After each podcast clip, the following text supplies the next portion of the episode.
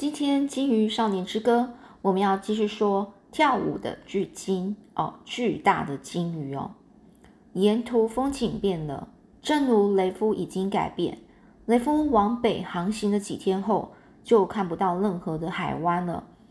因此呢，他只能沿着一条狭长的水道往西北方前进哦。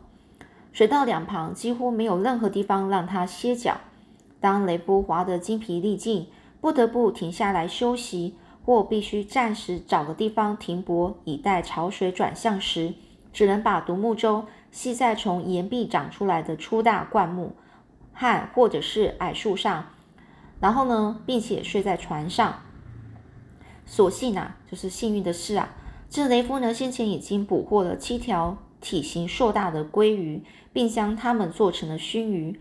他发现呢，如果先用海水揉出那些呃鲑鱼，再加以熏制，这个鱼肉尝起来就会更甜美，也更有饱足感。在这段航海呃航程中呢，这个雷夫呢，他没看到任何的黑莓，因此他想念它的滋味。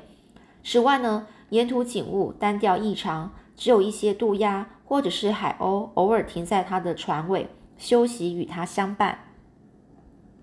雷夫发现自己其实很喜欢虎鲸与海豚的陪伴，沿途却一只也都没有看见。于是呢，想回到那个到处都有海湾的开呃开阔的水域，不继续往北走了。他心想，万一接下来一路上都是这种光景，那该怎么办呢？这一带到处都是岩壁，其他什么都没有。雷夫呢，就滑了很久，却似乎什么地方也都到不了。有时呢，他甚至感觉自己只是坐在原地一直滑，让海水从他的船底下哦流过罢了。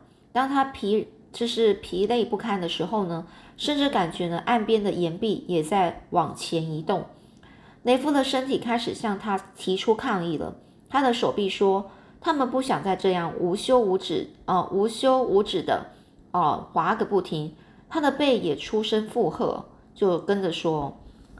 他的胃，他的胃呢，则抱怨说，他吃不到黑莓。这尽管呢，雷夫要他们通通闭嘴，但是他呢，也已经快撑不下去了。若不是因为想起老卡尔对他说过的话，或许雷夫早就已经放弃。雷夫从小就是奴隶，后来呢，又被辗转贩卖，从一艘船卖到另外一艘。这这这期间呢，饱受虐待与殴打哦。到了十二岁的时候，雷夫再也无法忍受，便打算跳进海里，成为鲨鱼的食物。当时总有一群鲨鱼跟在他们的船后面，等着吃船上丢下的垃圾。而雷夫感觉自己跟垃圾没什么两样。但是老卡尔阻止了他，老人就跟他说：“这个情况可能会好转，但也可能会变坏。虽然我们永远不知道接下来会发生什么事，但情况一定会改变的。”如果你放弃了，那么万一情况好转了，你不就错过了吗？记住，除了大海之外，其他的事都不重要。想到这里，雷夫马上啊，脸上就露出了微笑。他心想：是啊，无论此刻他的手臂有多么的疼痛，他现在的日子还是过得比从前好。于是，雷夫呢，决定继续前进。又过了一天，他一觉睡醒后，发现前方浓雾弥漫。这样的天气他之前也遇过，但是他并不喜欢，因为雾气会遮挡他的视线。雷夫坐起身来，拿起桨，顺着这个潮水继续朝西北方前进。一路上，他几乎什么都看不见，甚至连独木舟的正前方也看不清楚，只是感觉水道似乎变宽了。同时，因为水量分散的原因。潮水的地道也减退了，减弱了。雷夫听见头顶上方传来海鸥的嘎嘎叫以及渡鸦的咯咯声，心想：这些鸟们一定是在雾气的上方。它们会在这么浓的雾里飞行吗？哦，会飞在这么浓的雾里面吗？或者是，其实这雾气只有薄薄的一层呢？雷夫还在发呆，这时呢，周遭响起一个他从来没听过的声音。那是响亮的水花泼溅声，听起来像是某个巨大的物体掉进或者是被丢进了水里。那声音是从雾气里冒出来的，传出来的。有时呢听起来很近，有时又比较低沉，似乎来自较远的地方。之后呢便沉寂下来，沉寂哦，就是整个沉静下来了。这种声音又反复出现了两三次，听起来像是海水爆炸的声音，但是是不规则，也没有节奏，总是在沉寂一阵子之后又突然出现。好一段时间，那声音不再响起。于是雷夫又拿起桨，继续在雾中平稳地往前滑，努力透过这团灰色雾气看清前方。突然间，雷夫就像穿过一层厚厚的帷幕般走出了浓雾。那一瞬间，雷夫终于看清了眼前的景象。原来他已经进入一座很大的海湾，四周被岛屿以及位于东边的大陆所环绕，形成一个环状的海域。水面呢是辽阔而平静，海里面呢总是全部都是鲸鱼，有虎鲸，也有其他体型巨大的鲸鱼。只见这些鲸鱼们轮流轮番的腾空跃起，又轰然一声落入水中。水面上到处可见这些鲸鱼们喷出的水柱。突然间，雷夫看到独木舟前方的海水开始上涨，似乎被底下的什么东西往上推。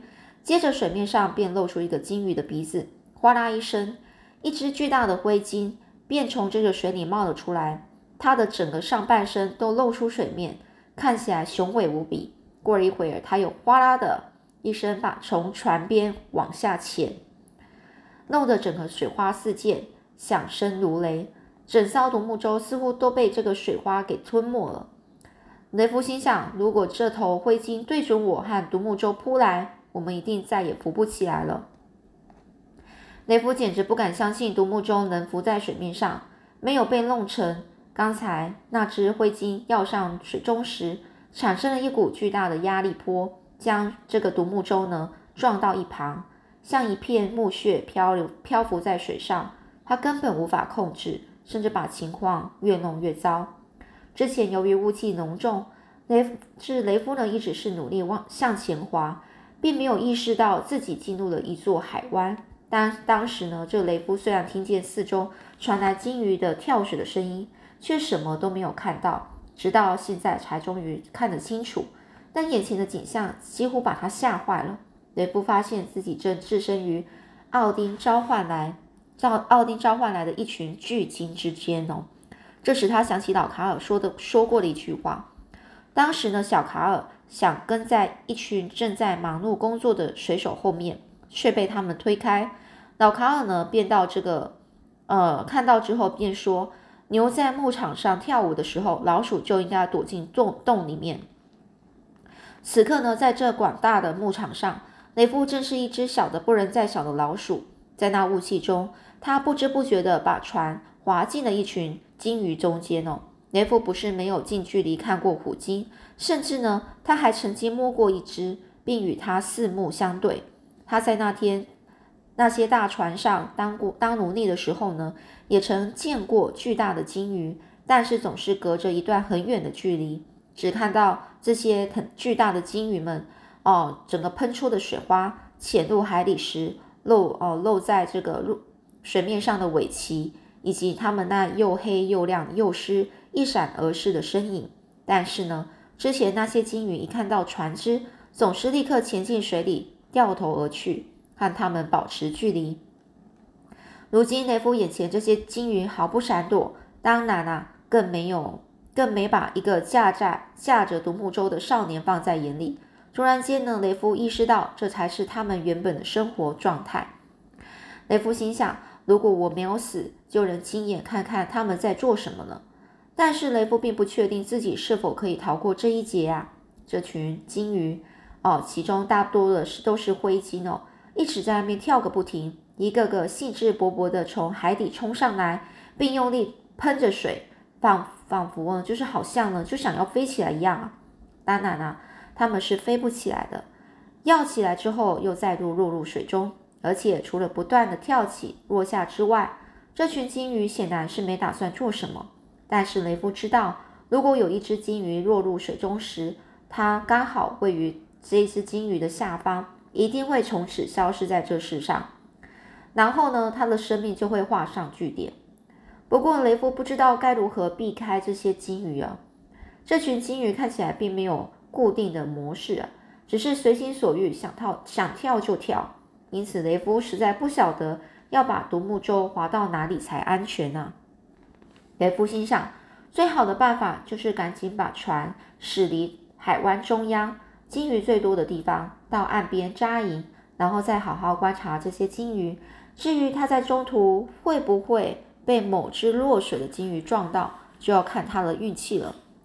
雷夫原本有机会可以成功的，但是他漏算了海湾里除了那些灰鲸，还有别的鲸鱼。其他的鲸鱼呢？除了那些到处游来游去，好像正在猎食的虎鲸之外，全都在不断的跃起落下，哦，整个跳跃起来了。而且呢，体型呢是比那群灰鲸都还要大。海湾里呢还有座头鲸，又称为大翅鲸和蓝鲸哦。座头鲸潜入水中时会把背拱拱起来，因此很少露出尾鳍。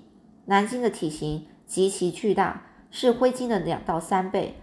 这两种鲸鱼遍布整片海湾，在水里上下翻腾，它们的背脊啊露在海面上，场面看起来热闹非凡。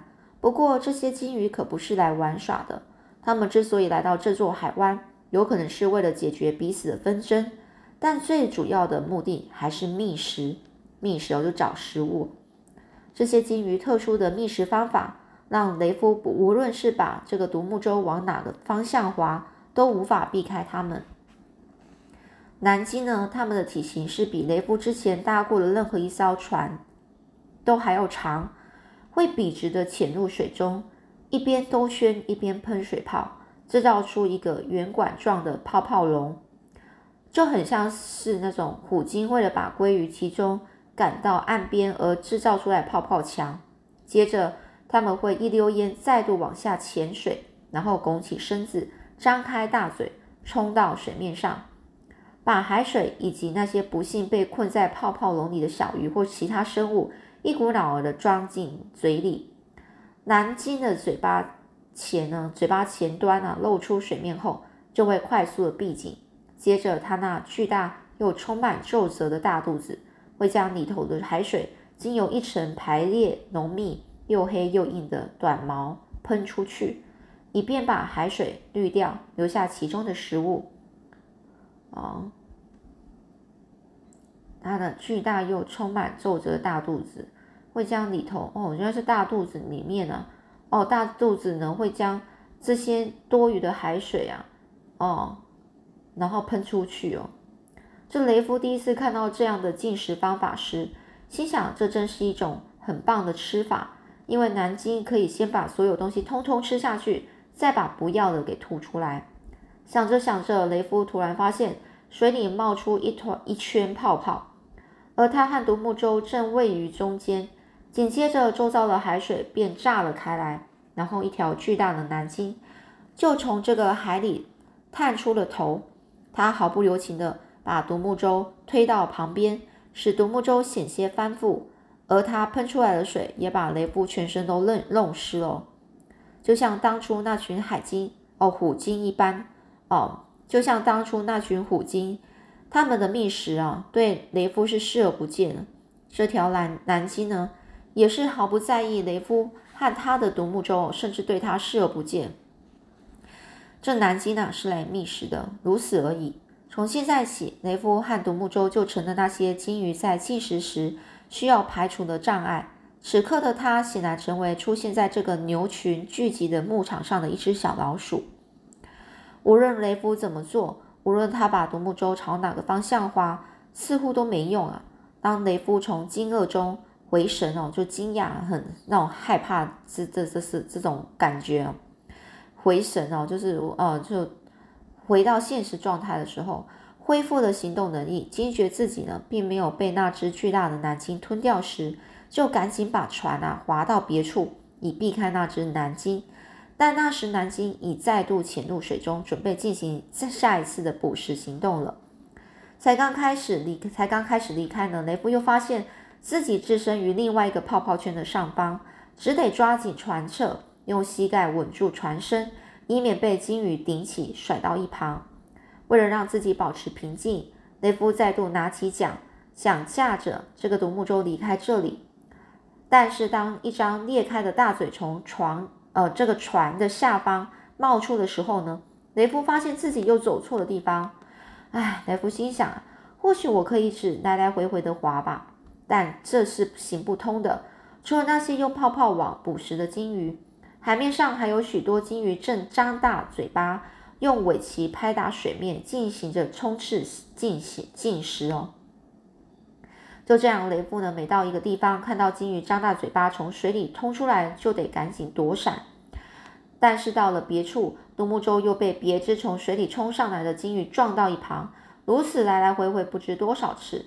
最后，雷夫发现自己经自己已经到了岸边，一只手还紧握着岩壁上的一根枯枝。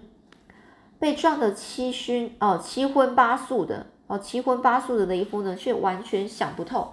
独木舟是如何靠了岸呢？好啦，那我们下次再继续说，那雷雷夫呢，到底后来怎么样哦？好，我们下次再继续说喽。